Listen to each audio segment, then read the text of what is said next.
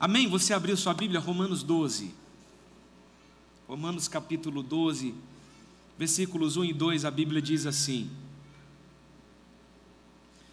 Portanto, irmãos, rogo-lhes pelas misericórdias de Deus, que se ofereçam em sacrifício vivo, santo e agradável a Deus.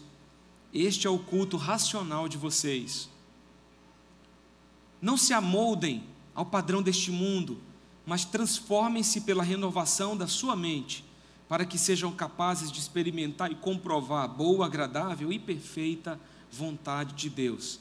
Essa é a palavra do Senhor, que Deus fale conosco hoje. Quem já ouviu uma pregação sobre esse texto, ou já leu esse texto, já conhecia esse texto, já ouviu falar? Levanta a mão aí. Só essas pessoas? Vou perguntar de novo: quem já ouviu esse texto alguma vez na sua vida? Amém. Amém. Glória a Deus. Quero que você é, entenda aqui comigo, porque muitas vezes nós lemos a palavra e passamos por cima dela com uma velocidade muito alta e não conseguimos extrair do contexto bíblico as lições que eu e você precisamos para crescer, para amadurecer, para sermos edificados e abençoados pela palavra de Deus. E Paulo, ele está dizendo: portanto, irmãos, eu rogo a vocês. Eu não sei se vocês já pararam para pensar sobre isso, mas rogar, no original bíblico, é suplicar, é implorar. Não é só pedir, Fulano, traz para mim um copo com água. Não. É um pedido desesperado. Eu preciso ser socorrido. Eu estou desesperado. Eu estou dizendo para você, pelo amor de Deus, me ajuda. É o pedido, rogar é o pedido de alguém que precisa ser respondido no seu desespero. É uma súplica. Paulo está dizendo isso ali aos romanos. Pelo amor de Deus, gente, estou suplicando, eu estou implorando a vocês, pelas misericórdias de Deus, que vocês se ofereçam em sacrifício vivo que vocês sejam santos, agradáveis a Deus, este é o culto racional. Sabe o que Paulo está dizendo para nós nessa noite? Que o nosso culto não pode se basear na emoção. Porque no dia que eu estiver triste, eu não venho para o culto. Porque no dia que eu estiver triste, eu não oro, eu não leio minha Bíblia. No dia que eu não receber aquilo que eu espero que Deus me dê, talvez Ele não seja tão Deus assim. Paulo está dizendo, pelo amor de Deus, gente, eu rogo a vocês que vocês se ofereçam em sacrifício vivo e entreguem a Deus esse culto racional. É o culto de alguém que é maduro, que entendeu que só Jesus é o caminho, a verdade e a vida. É o culto de alguém que disse: Deus, eu preciso de um carro novo, mesmo que ele ainda não tenha recebido, ele continua dizendo: Deus, eu sou grato pelo carro que eu já tenho, e eu continuo te amando. O Senhor ainda não me deu o que eu pedi, Senhor, mas eu continuo te amando, porque eu entendo que o Senhor é Deus acima de qualquer coisa. Sabe por quê, Senhor? Porque eu entendi que eu não estou te buscando pelas tuas mãos, mas por quem tu és. Tu és o meu Senhor, o meu Salvador, aquele que me livrou da morte eterna, aquele que deu a vida para mim, por mim, na cruz do Calvário. Então, eu vou te honrar, te louvar e te adorar em qualquer circunstância da minha vida. É razão, é racional. Paulo está dizendo assim: pelo amor de Deus, você chora demais, mas esse choro está mudando a sua vida? Porque tem muita gente que chora fácil, mas não é arrependimento, é remorso. O verdadeiro arrependimento ele causa mudança de atitude. Ele mentia, Deus, eu me arrependo, ele não mente mais, agora ele vai caminhar com a verdade. Então Paulo está dizendo, gente, está na hora de se oferecer como sacrifício. Deixa eu perguntar uma coisa para vocês: sacrifício é uma coisa legal de fazer? É uma coisa maravilhosamente agradável se sacrificar? Renunciar? Irmão, na palavra sacrifício já está implícito ali as dificuldades que isso traz. Se sacrificar não é fácil. E Paulo está dizendo: não esperem ser chamados, se ofereçam em sacrifício vivo. Senhor, eu estou me oferecendo para que o Senhor use a minha vida. Faz alguma coisa que presta com a minha vida, Senhor. Está aqui, eu estou me entregando em tuas mãos. E Paulo diz: para que vocês sejam santos, sacrifício vivo, santo e agradável a Deus, que é o culto racional. E ele diz: gente, não se amoldem ao padrão deste mundo. Você já você usa a forma de gelo em casa? Todo mundo usa, não usa não? É gelo que é formato de estrelinha, gelo quadrado, gelo triangular. Tem formato de tudo, irmão, para o gelo. Então é como se você pegasse aquela água, que é água, mas ela pode assumir uma forma de acordo com a forma do gelo quando ela se congelar. Ela assume uma forma. Tem muito crente que deveria ter a forma do céu, mas não está caminhando assim. Ele está caminhando parecido com o mundo. O que Paulo está dizendo é: pelo amor de Deus, eu estou suplicando a vocês que vocês se ofereçam como sacrifício santo, agradável ao Senhor, sacrifício vivo, entreguem a Ele um culto racional e não assumam a forma do mundo. Não se pareçam com o mundo, vocês são a igreja, vocês têm que ser diferente do mundo, vocês têm que causar um impacto na sociedade, vocês precisam ser pessoas diferentes. Paulo não está falando só do jeito de vestir, está falando da postura. Eu sou crente, eu não vou mentir como quem mente, quem não é crente. E às vezes tem pessoas não crentes que têm um comportamento muito mais idôneo do que alguns crentes que tem muito mais caráter, integridade do que pessoas que às vezes estão dentro da igreja. Gente, Paulo está dizendo, pelo amor de Deus, vamos mudar isso. Vamos viver de uma maneira diferente. Não assumam a forma do mundo, mas transformem-se pela renovação da sua mente. Gente, vamos mudar nossa mentalidade. Vamos passar por uma metanoia. Vamos começar a ver, porque mente aqui significa como você vê sua vida como você observa as coisas à tua volta. Gente, para! E começa a olhar com o olhar do Senhor. Tenha a tua mente transformada, para que vocês sejam só então capazes de experimentar, mas não é só experimentar, é comprovar. Você vai dizer para alguém, rapaz, eu entreguei minha vida para Jesus. E é o seguinte: além de eu ter, eu experimentei Jesus na minha vida, mas eu te comprovo, ele transforma a vida de qualquer pessoa. Eu sou um exemplo disso. Eu estou comprovando isso aqui.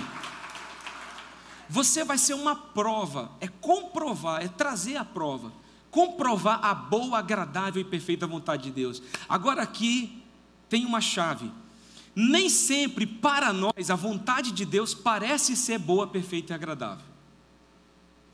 Às vezes, para chegar ao cumprimento da vontade de Deus, você vai ter que passar por circunstâncias difíceis na vida, porque até chegar ao oásis tem um deserto antes.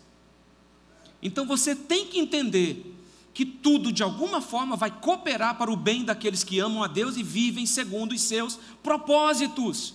Então Paulo está dizendo, gente, eu suplico a vocês, mudem a sua visão, mudem a sua mente, mudem a sua forma de pensar, não sejam crentes infantis no sentido de agir às vezes pela emoção, mas sejam cristãos maduros. Essa é a forma bíblica para que nós possamos experimentar e comprovar e viver a boa, agradável e perfeita vontade de Deus. Especialmente nesse mundo em que nós estamos vivendo hoje, gente, um mundo perdido, um mundo cheio de pecado.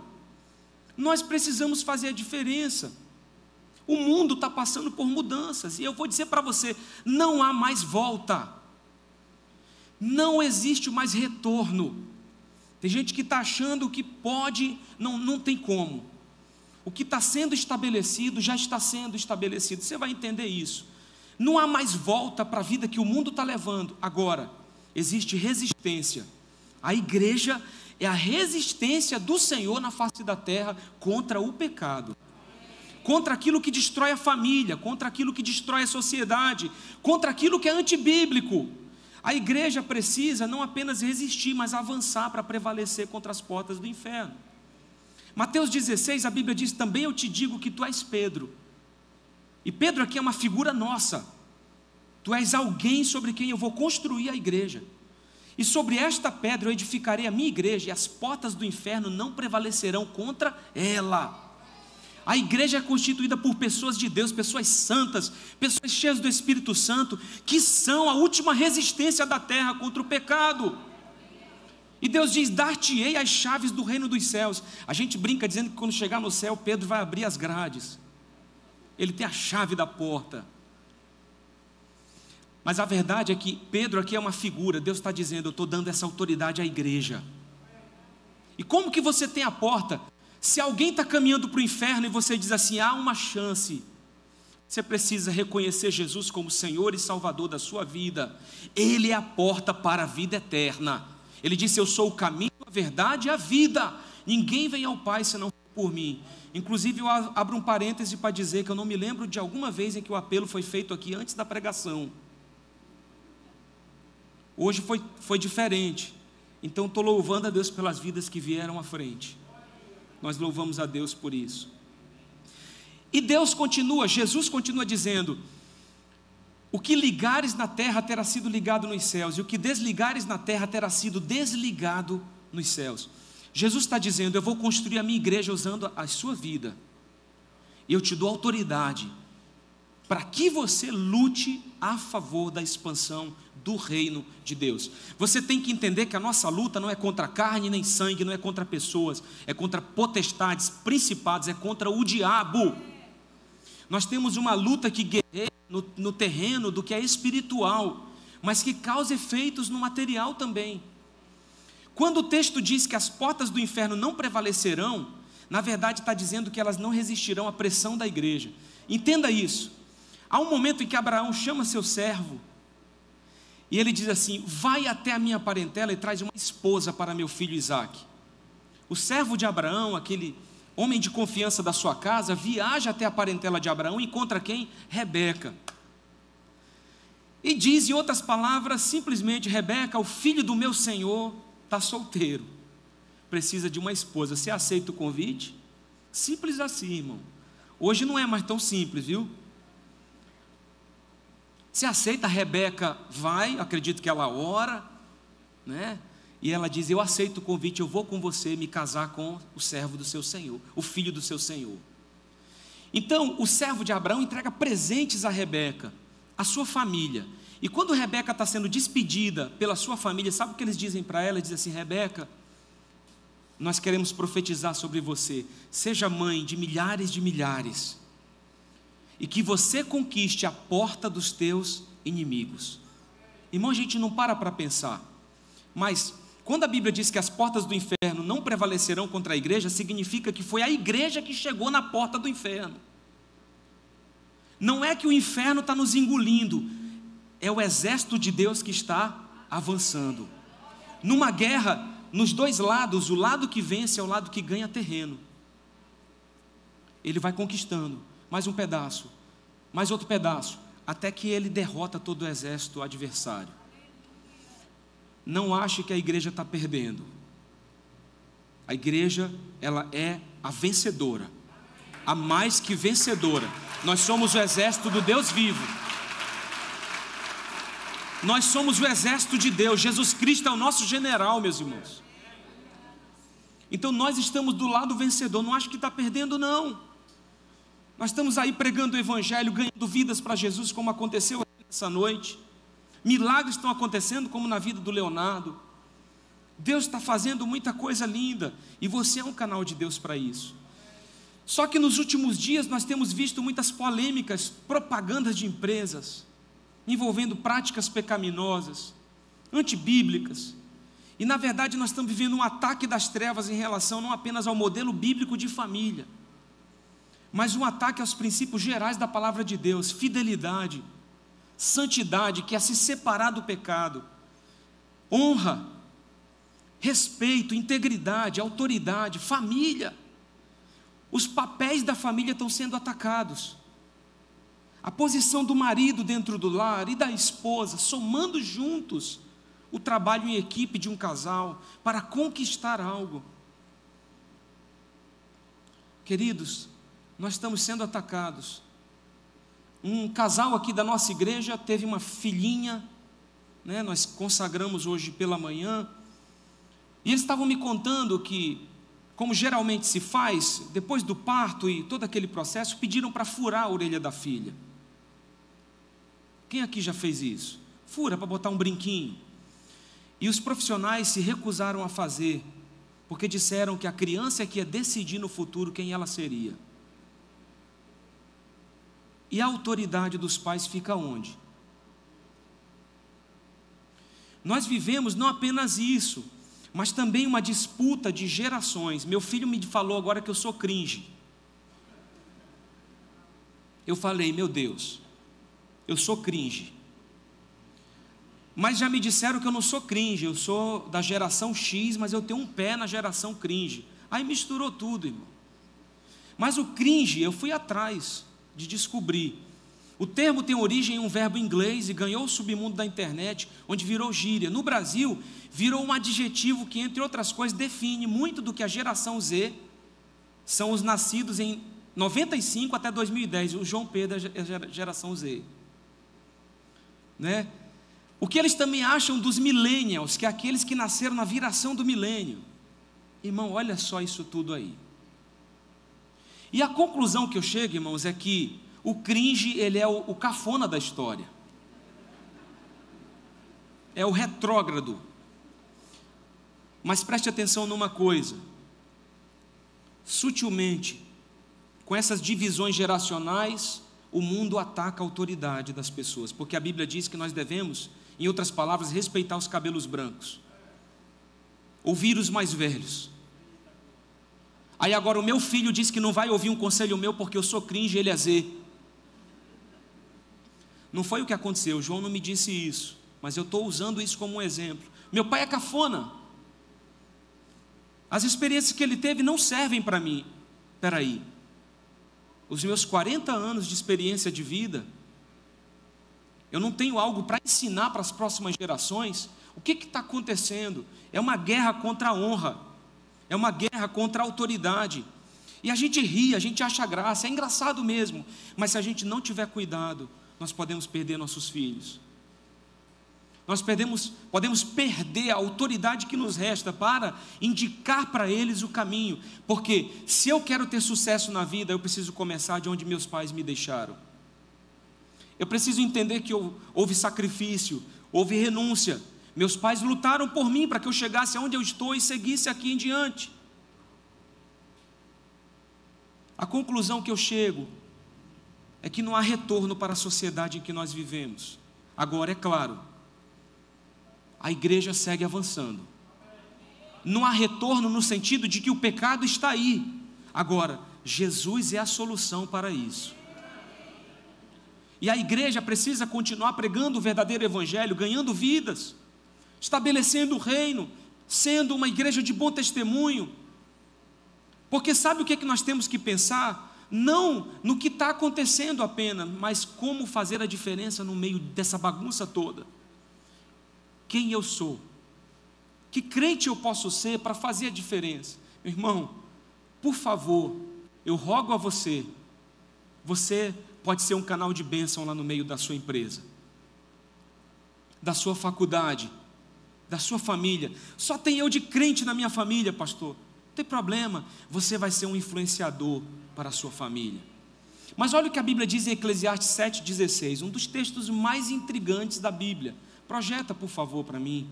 Eu quero que os irmãos leiam. Eclesiastes capítulo 7, versículo 16.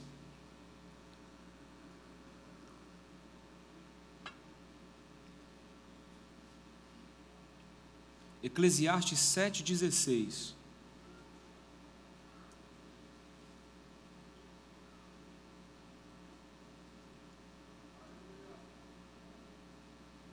Aí, não sejas demasiadamente justo, nem demasiadamente sábio, porque te destruirias a ti mesmo. Você sabe o que é ser demasiadamente? É ser exagerado excessivo. Sabe? É como você que seu filho fez uma bobagem, você pode corrigi-lo com uma conversa ou uma palmada, mas aí alguém vai e espanca a criança, exagerando na correção que seria resolvida apenas com a pequena e simples atitude de uma simples conversa. Queridos, eu estou usando só um pequeno exemplo mas é você que poderia se saciar com um prato, mas comeu três. Irmão, pelo amor de Deus, não peca não. tem medida para tudo. Tá? Nós estamos até com uma frase ali, para toda circunstância, ocasião da sua vida, diga eu escolho a saúde. Você comeu um prato, eu estou com vontade de comer mais, espera uns 20 minutos para o teu cérebro entender que tem comida no estômago. Aí você segue em frente, irmão, busca saúde, pelo amor de Deus. Mas a Bíblia está dizendo: não sejas demasiadamente, excessivamente justo. E sabe o que está acontecendo? O banco tal lança lá uma, uma propaganda trazendo, não é, a imagem de pecado, tá? Aquilo que configura o que é antibíblico. Não sei se vocês viram a polêmica toda da Burger King e tantas outras coisas que nós temos visto. Eu postei contra, eu sou pastor. Minha vida é a Bíblia. Aí alguém pôs lá: Burger King nunca mais vai ver o meu dinheiro. Mas daqui a pouco a McDonald's vai fazer também. Daqui a pouco as outras empresas de sanduíche vão fazer também, porque não tem volta. Daqui a pouco a gente não vai ter loja para comprar roupa porque todas elas estão fazendo a mesma coisa. Daqui a pouco não vai ter mais banco nenhum para eu guardar o meu dinheiro, porque todos eles estão indo no mesmo caminho. Você entende que isso tudo está se afunilando? É o que está acontecendo com a sociedade agora. Então a Bíblia diz assim: calma, não seja exageradamente justo, nem exageradamente sábio, porque destruirias a ti mesmo, irmãos. Que caminho é esse que nós estamos indo?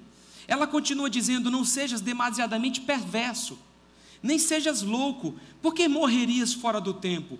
Bom é que retenhas isto e também daquilo não retires a mão, pois quem teme a Deus de tudo isto sai ileso. Eu usei, por exemplo, um banco, né, que guarda o nosso dinheiro. Irmão, todos eles vão fazer isso. Você vai pegar o teu dinheiro e fazer como os antigos, pôr no colchão? Como é que você vai aplicar? Como é que você vai ter uma reserva? Você precisa entender que você só está usando aquela instituição porque você precisa administrar melhor as tuas finanças. Se nós formos querer levar isso à flor da pele, daqui a pouco vai chegar aqui na igreja um casal de homossexuais e a gente não vai receber eles bem.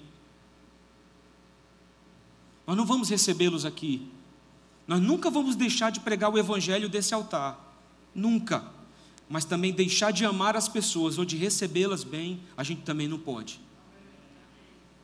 Nós vamos amar essas pessoas. Agora, se houver a, chance, a abertura, e elas nos perguntarem, nós vamos manter as nossas convicções, mas sem atacá-las. Não é o caminho, gente. Por que, que a gente está brigando com pessoas? Por que, que a gente está fazendo uma guerra? E eu quero aqui te trazer um ensino rápido, eu só te peço mais 10 minutos, de um momento que acontece na vida de Ló. Porque o que nós vivemos no mundo hoje é uma é tão assim parecido com o que viveu Sodoma e Gomorra antes de ser destruído pelo fogo. Interessante que os anjos de Deus são trazidos até Sodoma e Gomorra com o propósito de destruir aquelas cidades. Mas quem é que recebe os anjos na sua casa, Ló? Havia uma família na cidade de Sodoma, que era uma família íntegra e o seu lar era um lar abençoado por Deus. Era um lar que fazia diferença. Então, Ló traz para dentro da sua casa aqueles anjos e os serve e pede que eles fiquem lá para dormir, para descansar, os anjos. Queridos, o que que nós temos oferecido para Deus com a nossa vida? O nosso amor. As pessoas sabem que eu sou cristão, ou quando os teus amigos da empresa começam a falar de coisas imorais, você ri com eles. Quando teus amigos começam a dizer que estão traindo a esposa, você acha graça disso. Você é um crente omisso? Você é um crente 007? Agente secreto? Não. Você é um crente chamado por Deus para resplandecer a luz de Cristo onde você está. Um casal me procurou dizendo: Pastor, vamos nos casar agora. E boa parte da nossa família não é cristã. E eles só vão a determinadas festas quando tem bebida. O que é que a gente faz, pastor? Tenho amigos do trabalho que só vão para o meu casamento se tiver bebida. Mas nós estamos nos sentindo mal com isso, nós não queremos bebida no nosso casamento. Eu falei para eles, queridos, a resposta vocês já têm, está no coração de vocês. Porque a paz, ou a falta da paz, é uma denúncia sobre a vontade de Deus. Deus não quer que vocês façam isso. Outra coisa que eu vou dizer para vocês: no Brasil, não se bebe dois dedos de vinho para comemorar algo. O brasileiro ele vai beber não é um cálice, mas a garrafa toda. Você vai pôr bebida no teu casamento, daqui a pouco teus parentes vão estar lá bêbados, no teu ambiente de casamento. Então eu quero dizer para vocês, façam com que o casamento de vocês seja um lugar evangelístico. Digam para eles: nós somos cristãos, amamos vocês, nós queremos a presença de vocês no nosso casamento. Agora, nós somos cristãos não vai ter bebida no nosso casamento. Eu falei para eles: se esses familiares amam vocês e se esses amigos são amigos de verdade, eles vão renunciar uma noite de bebida para estar no casamento. E se eles não renunciarem, não são amigos de vocês de verdade, porque amigo que é amigo renuncia. E foi engraçado porque nós fomos até lá, um ambiente lindo, muita presença de Deus. E nisso eu gosto dos irmãos da Assembleia, eles fazem barulho. E parte da família do noivo era da Assembleia de Deus, irmão, aquilo foi um culto. E eu comecei a pregar e cantar, e rapaz, só faltou gente voar. Foi extraordinário, né? E foi engraçado porque eles estavam concentrados do meu lado esquerdo, do lado direito, tava os que não são tão, não são, né? E eles se levam, é, glória, irmão. Mas quando terminou a festa, que eu saí do casamento, tinha um pessoal num carro, eles levaram bebida no porta-malas do carro. Do outro lado da rua bebendo. Mesmo assim, eles foram para o casamento. Interessante porque aquele casal representou Jesus ali. Sabe que eles passaram uma mensagem mesmo sem dizer nada? Quero dizer para vocês, vocês são minha família, meus amigos, amamos vocês, mas nós amamos mais a Deus. Nós queremos mais agradar a Deus com o nosso casamento do que vocês. Entendam isso, Jesus está em primeiro lugar na nossa vida. Agora, essa é a mensagem que nós crentes passamos para o mundo. Olha o nível de pecado que está a nossa sociedade, que estava Sodoma e Gomorra. O que, é que nós temos feito para influenciar positivamente as pessoas? Um irmão estava em crise outro dia, visitei, ele falou: Pastor, estou desempregado, estou trabalhando como Uber para sustentar minha família. Só que eu tenho tido problemas, pastor. Outro dia eu fui buscar uma senhora numa casa. E ao sair da casa, eu vi quando ela beijou um senhor. Eu falei, é marido dela. Ela entrou no meu carro, imediatamente eu vi no meu celular, ela mudou o destino para um motel. Eu disse, senhora, por favor, sou crente, a senhora está me pedindo para levar num motel. Nós vamos ter que encerrar essa corrida aqui. E ele fez uma confusão com a mulher no Uber. E a mulher brigou e foi aquela confusão a ponto de ele decidir e dizer: Eu não entro no motel, eu deixo a senhora na porta. Ele disse que quando aquela mulher desceu, ele estacionou o carro e ele disse que, sem se controlar, ele caiu em choro. Falou, pastor, eu chorei tanto. Falei, meu Deus, o que, é que eu estou fazendo aqui? Eu falei para ele: faz o seguinte: você tem que entender que isso não é culpa tua, você é Uber, você está trabalhando nessa área. Irmão, fique em paz. Não foi você que escolheu levá-la para um motel. Né? Você está dirigindo o teu carro. Tá? Agora, sabe o que você faz? Põe lá louvores no som. Sabe o que você faz? Põe lá um folheto bíblico. Põe lá um texto bíblico na, na, no, no, banco do, do carro, em algum lugar bem visível. Porque quando a pessoa entrar ela vai saber que ela está no carro de um crente. Ela, ela vai ser tocada de alguma forma. Ele ainda disse assim: Ah, pastor, ainda disse para ela na hora que ela desceu na frente do motel: Deus te abençoe.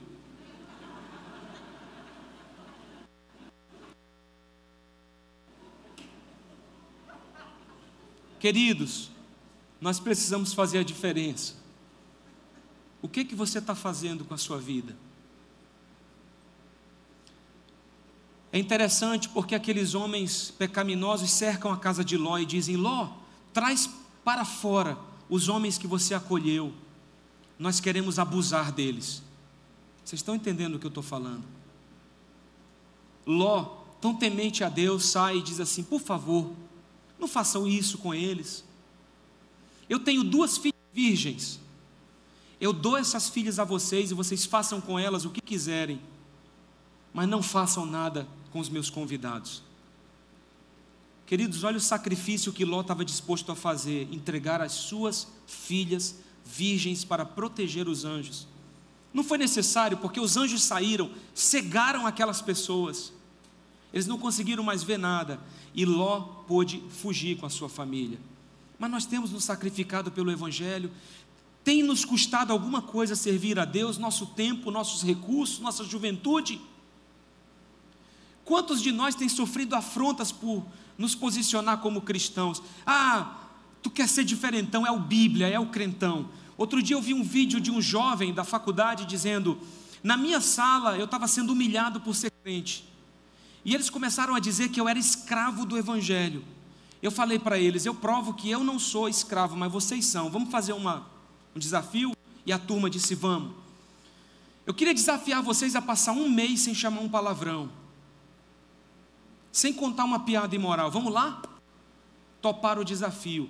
Não conseguiram passar dez dias sem dizer um palavrão ou contar uma piada. Aquele jovem chega para a turma de amigos e diz: Interessante, vocês dizem que eu sou escravo, mas eu, eu vivo a vida inteira, eu não preciso chamar nenhum palavrão ou dizer coisas pornográficas.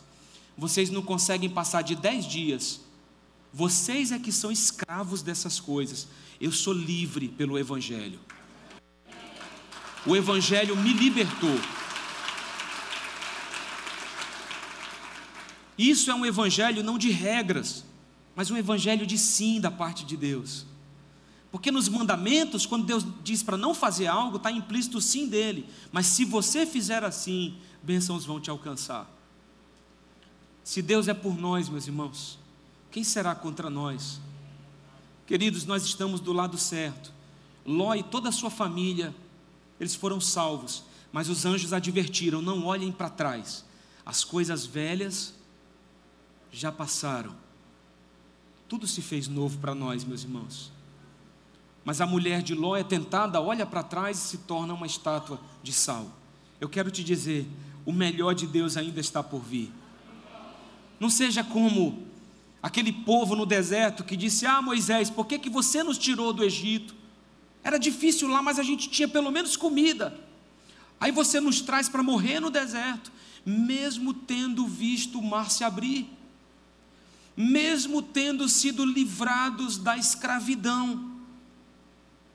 Tem crente que está desejando a vida dos ímpios. Meu irmão, pelo amor de Deus, você é templo do Espírito Santo. Você é propriedade exclusiva do Senhor Jesus. Você é nação, povo de Deus, adquirido pelo Senhor. E para qualquer adversidade que você enfrentar, Deus vai te livrar e Ele vai te dar vitória. Pastor, o que, é que a gente tem que fazer então? Temos que acelerar com o mundo? Não, o nosso ritmo deve ser ditado pela voz do nosso bom pastor. Nós nos movemos quando Ele diz: se movam. A Bíblia chega a dizer em Êxodo 40 que quando a nuvem levantava de sobre o tabernáculo, o povo se preparava para segui-la. E quando ela se assentava, então ela baixava, o povo também ficava ali esperando eles eram conduzidos pelo Senhor. Nós temos que continuar mudando, mas sem perder a essência. Você sabe, eu me converti com seis anos de idade, numa igreja batista tradicional. Se você dissesse para o pastor que queria pôr uma bateria no altar, era uma coisa do diabo. Se você, pastor, vamos botar uma guitarra aí, ele ia dizer logo, cara, olha, é o seguinte, toda banda que toca com guitarra é do diabo. Não era só esse o conselho de um pastor. Se você procurasse um pastor naquela época e dissesse, pastor, estou indo para a faculdade, a maioria ia dizer para você: não faz isso. Faculdade é lugar de gente se desviando.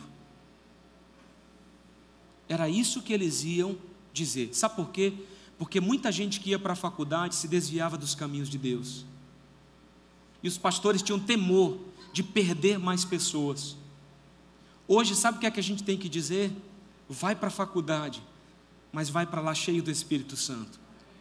Vai para lá ser um canal de Deus, para as pessoas com quem você vai conviver. Nós temos que mudar, mas não podemos perder a essência. Não pare, meu irmão. Continue crescendo, avançando. Não fique solto. Faça algo para Deus, porque a responsabilidade te leva ao cumprimento do compromisso, do chamado.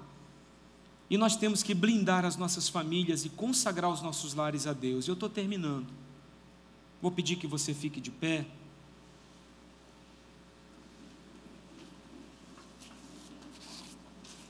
A Bíblia nos diz em Apocalipse 22, versículos 11 e 12, escute isso.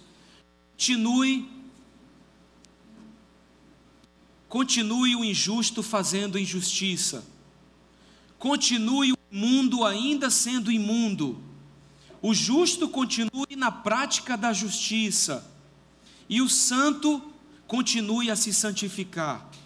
E eis que venho sem demora, e comigo está o galardão que tenho para retribuir a cada um segundo as suas obras.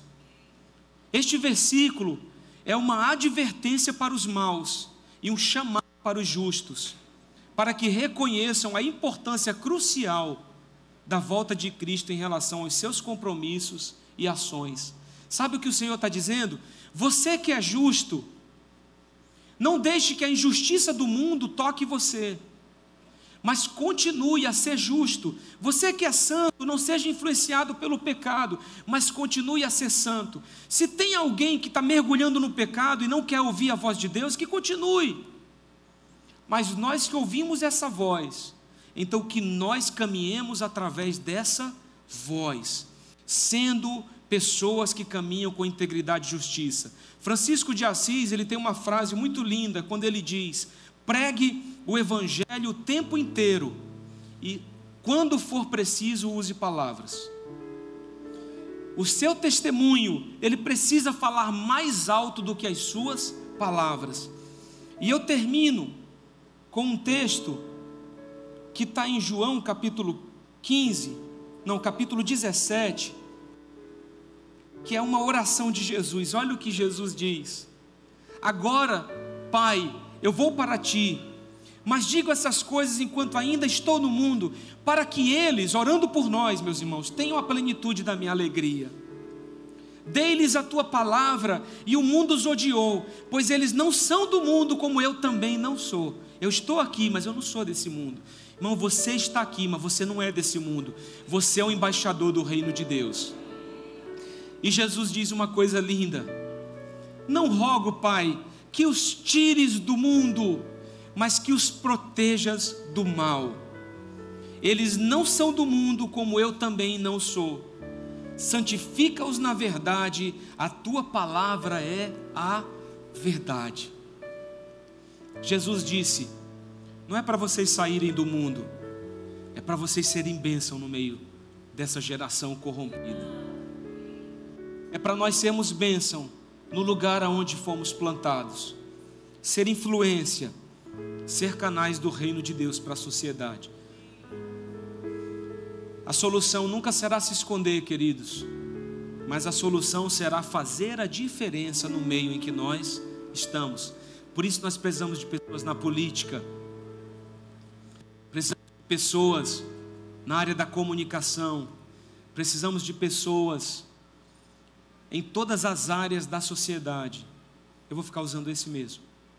Para que as pessoas gerem influência verdadeira. Eu quero que você feche os seus olhos, se essa palavra tocou o teu coração.